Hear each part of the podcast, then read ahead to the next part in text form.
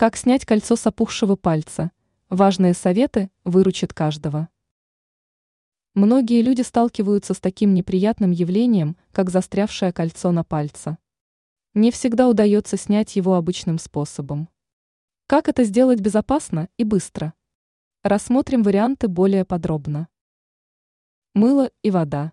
Для уменьшения отека подержите руку под струей теплой воды. После этого обработайте место мылом, кольцо должно податься. Зубная нить. Вокруг пальца начните обматывать нить, двигаясь от основания к кольцу.